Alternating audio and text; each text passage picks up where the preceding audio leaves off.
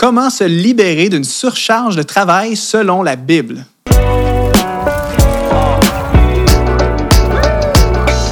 Bonjour et bienvenue dans l'émission Prochain Niveau. Vous est-il déjà arrivé dans votre vie, ou peut-être même que c'est votre cas en ce moment, d'avoir tellement de choses à gérer que vous vous sentez littéralement débordé, enterré sous le poids de toutes vos responsabilités et vous avez littéralement l'impression d'être toujours en train de courir et de manquer de temps. Peut-être même que vous vous sentez fatigué au bord de l'épuisement et vous êtes désespérément à la, recherche de solutions, de trucs et astuces pour mieux vous organiser et reprendre le contrôle de votre temps, bien, si c'est votre cas, vous êtes au bon endroit parce que dans cette vidéo, on va parler en fait de cette thématique de comment euh, se libérer d'une surcharge de travail selon la Bible. Oui, en fait, la Bible nous parle de ce sujet précis. On a vraiment un passage qui est passionnant qu'on va lire ensemble dans cette vidéo et c'est euh, dans Exode chapitre 18. Mais juste avant qu'on entre dans le vif du sujet, euh, si tu veux t'améliorer dans ta gestion du temps et des priorités, j'aimerais fortement te recommander de suivre notre formation gratuite que j'ai fait en duo avec Luc Dumont qui s'appelle Reprends le contrôle de ton temps et réalise enfin ta mission de vie. Le lien apparaît dans les descriptions, dans les notes de l'émission. Cliquez là-dessus, vous allez recevoir la formation gratuite. Alors lisons ensemble Exode chapitre 18 et je vous conseille fortement, je sais que c'est une vidéo YouTube ou peut-être que vous nous écoutez quelque part sur la route, etc. Si vous avez accès à votre Bible, ça vaudrait la peine de lire le passage avec moi parce qu'on va vraiment euh, lire un texte et l'appliquer à notre vie vie quotidienne pour pouvoir réduire notre charge de travail. Évidemment, je ne pourrais pas lire tout le chapitre euh, d'Exode 18. Évidemment, ce serait beaucoup trop long dans la vidéo, mais je vous fais une mise en contexte rapide et on va lire certains passages clés puis ensuite retirer les leçons. Donc ici, dans Exode chapitre 18, on comprend que c'est un peu c'est l'histoire de Moïse hein, avec euh, le peuple d'Israël. Moïse est le chef de la nation d'Israël. C'est celui que Dieu a choisi pour faire sortir le peuple d'Israël d'Égypte après plus de 430 ans euh, Moïse est, le chef militaire, le chef politique, mais aussi le chef spirituel de la nation. Et euh, euh, ce passage, en fait, d'Exode, chapitre 18, le s'insère dans, dans, le, dans le livre après une série de victoires et de miracles que Dieu a fait euh, avec en fait devant le peuple d'Israël. Donc le miracle où est-ce que l'eau a fait couler l'eau du rocher au rocher de Mériba. il y avait eu la, la, traversée de la mer évidemment et aussi le miracle où est-ce que Dieu avait fait, fait venir la manne et la caille pour nourrir son peuple. Donc, on est vraiment dans un passage de la Bible où est-ce que il se passe des choses. Dieu agit, on est dans des accomplissements, dans des succès. Moïse est le chef, il est à la tête de cette nation.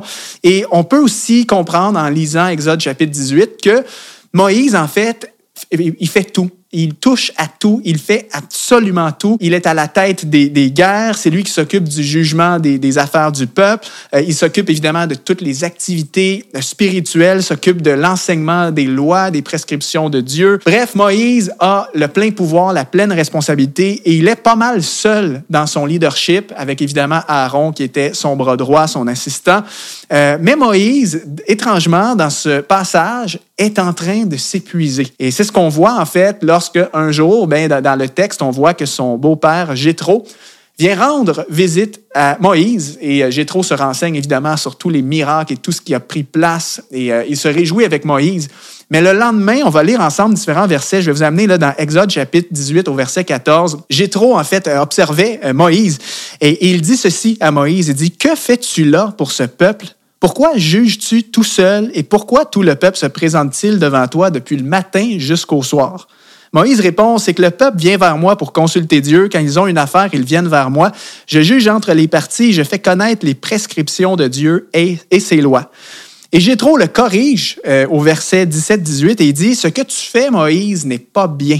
Tu vas t'épuiser toi-même et tu vas épuiser ce peuple qui est avec toi. En, effet, la tâche est trop lourde pour toi. Tu ne pourras pas la mener à bien tout seul. Et puis, euh, par la suite, Jétro lui donne vraiment un conseil sage, avisé. Il lui dit, maintenant, écoute-moi. Je vais te donner un conseil et que Dieu soit avec toi. Sois le représentant du peuple auprès de Dieu et porte les affaires devant Dieu. Enseigne-leur les prescriptions et les lois. Fais-leur connaître le chemin qu'ils doivent suivre et ce qu'ils doivent faire. Choisis parmi tout le peuple des hommes capables qui craignent Dieu, des hommes intègres, ennemis du gain malhonnête établis-les sur eux comme chefs de milliers, de centaines, de cinquantaines et de dizaines. Ce sont eux qui jugeront le peuple de manière permanente et ils porteront devant toi toutes les affaires importantes et jugeront eux-mêmes des petites causes. Allège ta charge et qu'ils la portent avec toi. Si tu fais cela et que Dieu te l'ordonne, tu pourras tenir bon et tout ce peuple parviendra en paix à sa destination. Et euh, la bonne nouvelle euh, au verset 24, c'est que Moïse, en fait, a écouté son beau-père. Donc le passage nous dit, Moïse écouta son beau-père et fit tout ce qu'il avait dit. Il choisit euh, parmi tout Israël des hommes capables et des établis chefs du peuple. Il jugeait le peuple de manière permanente et il portait devant Moïse les affaires difficiles et ils s'occupaient eux-mêmes des plus petites causes. Donc, euh, wow, c'est quand même assez exceptionnel de voir que euh, dans la Bible et même dans un passage de l'Ancien Testament, on voit une application autant pratique pour nous aujourd'hui. Et euh, j'aimerais voir avec vous, là, pour la suite de cette vidéo, les leçons concrètes qu'on peut retirer de cette histoire de Moïse pour nous aider à nous libérer d'une surcharge de travail. Première leçon, moi, ce que je ressors de ce texte-là en faisant la lecture, c'est que la surcharge de travail mène toujours à l'épuisement. En fait, dans la Bible, on sait que Moïse était un homme exceptionnel. Dans Deutéronome, chapitre 34, au verset 10 et 12, il, est littéralement, dit que il ne surgit euh, plus en Israël de prophètes semblables à Moïse que l'Éternel connaissait face à face. Personne ne peut lui être Donc, est-ce qu'on s'entend pour dire que Moïse, c'est un héros de la foi, c'est un homme de Dieu, et la Bible nous dit littéralement que personne ne peut lui être comparé. Pourtant, ce Moïse, qui était un homme rempli d'onction, choisi par Dieu pour une mission exceptionnelle, ce Moïse était sur le point de s'épuiser. Et euh, on a vu que son beau-père Jétro lui a fait euh, des reproches et il lui a littéralement dit Moïse, si tu ne changes pas ta façon de faire, tu vas t'épuiser. Et on voyait carrément, en fait, euh, au verset 23, il disait Si tu fais ça, si tu changes ta façon de faire, tu vas, toi, tu vas tenir bon et aussi ton peuple va parvenir à sa destination en paix.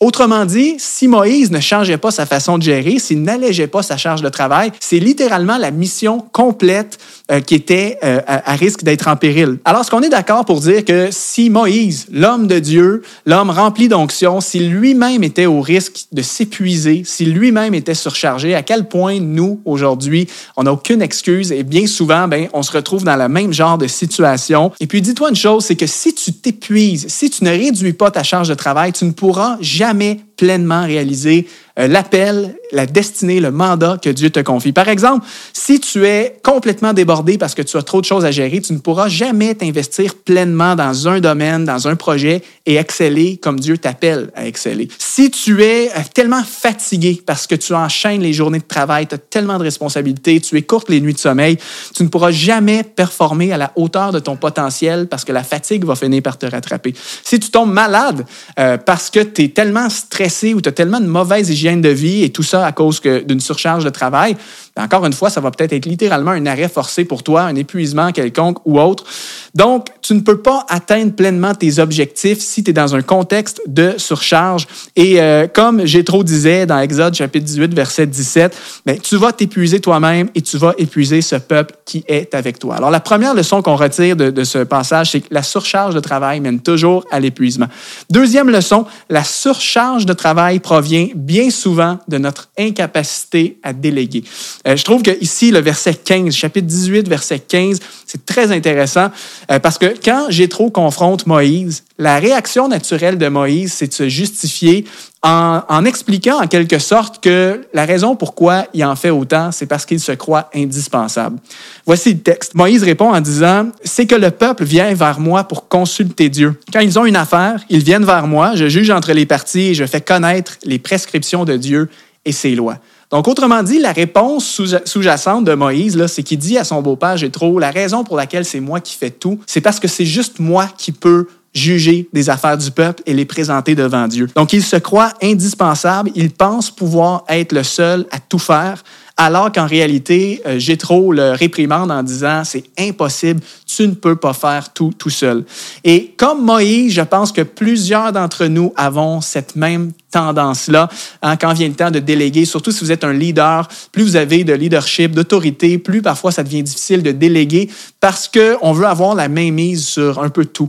Euh, on veut s'assurer que les choses soient faites avec nos standards, on veut que ça soit, soit fait comme nous on le voudrait, euh, on veut que ça soit fait aussi bien que nous. Et bien souvent, parfois, on ne fait pas confiance aux gens aussi. On se dit, ben, je vais pas déléguer parce que euh, je fais pas confiance à telle personne, elle n'a pas le niveau, elle n'a pas la même expérience, etc. Et on se trouve toutes sortes d'excuses pour ne pas déléguer, hein, du genre, euh, je ne peux pas déléguer ça parce que je suis indispensable, c'est juste moi qui peux le faire. Ou euh, ce serait trop long d'expliquer à telle personne, vaut mieux que je le fasse moi-même tout de suite, ça va aller plus vite.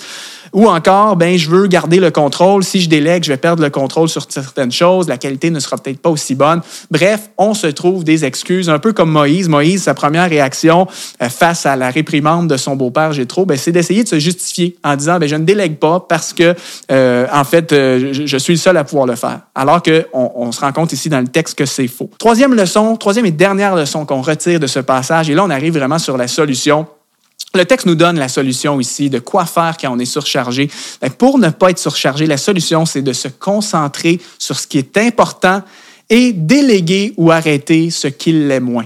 Donc ici, euh, j'ai trop dit à Moïse, choisis parmi tout le peuple des hommes capables. Donc il y a une notion de capacité, ils sont capables de le faire. Établis-les sur eux comme chefs et ils porteront devant toi toutes les affaires importantes et eux jugeront des plus petites causes. Euh, donc, autrement dit, ce que Jétro lui dit là, dans un langage d'aujourd'hui, c'est Moïse, concentre-toi sur les choses importantes, les choses essentielles et délègue à des hommes capables les autres tâches qui sont un petit peu moins importantes. Alors ici, il y a deux éléments pour se libérer de la surcharge de travail que nous, on peut appliquer et que Moïse a appliqué. C'est Premièrement, concentre-toi sur ce qui est important et trouve une façon de déléguer ou d'arrêter les choses qui le sont moins. Dans le contexte ici du passage, ben, ce qui était le plus important pour Moïse, évidemment, c'était de représenter le peuple auprès de Dieu. Euh, c'était d'enseigner les prescriptions et les lois au peuple. Ça, Moïse ne pouvait pas déléguer ces choses-là. C'était de faire connaître le chemin que le peuple doit suivre et ce qu'il doit faire et c'était aussi de juger des affaires importantes du peuple.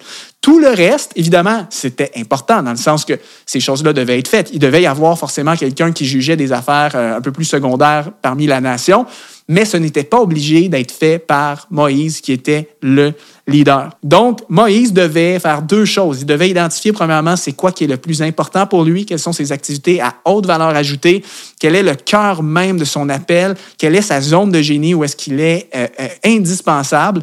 Il devait se focaliser là-dessus et ensuite trouver des hommes capables et formés et déléguer le reste ou simplement parfois arrêter certaines choses, les confier euh, à d'autres personnes. Donc en conclusion, ce passage nous donne vraiment une application concrète pour nous aujourd'hui. Si tu te sens débordé, je veux vraiment t'encourager à te focaliser le plus possible sur les activités essentielles de ta vie et à déléguer le reste ou carrément parfois même à arrêter certaines choses. Il y a des choses qu'on fait qui remplissent notre agenda qui ne sont pas des vraies priorités.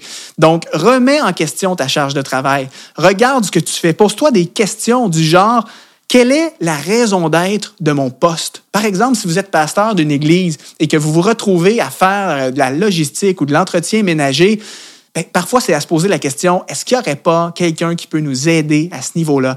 Est-ce qu'il y aurait un bénévole qui aurait à cœur de, servir l'Église de cette façon? Est-ce qu'on aurait un budget pour engager quelqu'un qui voudrait nous aider?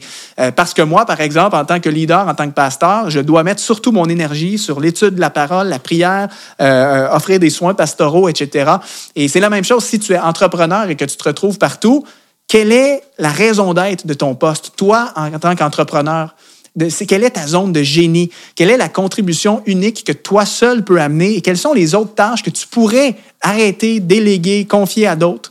Et essaie aussi d'identifier dans ton entourage, est-ce qu'il y a des gens qui sont là, tout près de moi, à qui je pourrais déléguer? Parfois, si vous êtes évidemment un professionnel, ça peut être un employé. Si vous êtes un entrepreneur, ça peut également être des gens de, votre équipe, mais ça peut aussi être des sous-traitants. Vous pouvez parfois engager des gens qui vont vraiment vous décharger d'une tâche très précise. Et j'aimerais vous dire que ça s'applique même dans la vie personnelle. Si vous êtes à la maison, vous êtes parent à domicile, vous êtes débordé avec les tâches ménagères, les courses, euh, avec l'entretien ménager, sachez qu'il y a des services d'entretien ménager qui existent et parfois, pour un budget respectable, on est capable d'obtenir ces services.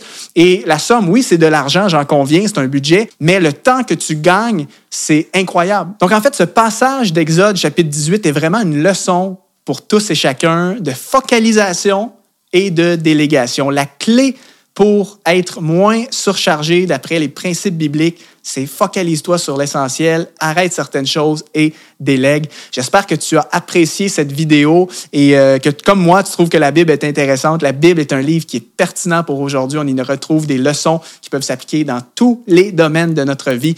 Et euh, si tu as envie d'en savoir plus sur la gestion du temps, je termine cette vidéo en t'invitant de nouveau à suivre notre masterclass gratuite sur la gestion du temps euh, qui s'appelle Reprends le contrôle de ton temps et réalise enfin ta mission de vie. Si tu as aimé cette vidéo aussi, n'hésite pas à laisser un commentaire, à mettre un like, à t'abonner et à partager ça aux gens de ton entourage. C'est un plaisir d'être avec toi aujourd'hui et on se retrouve une prochaine fois.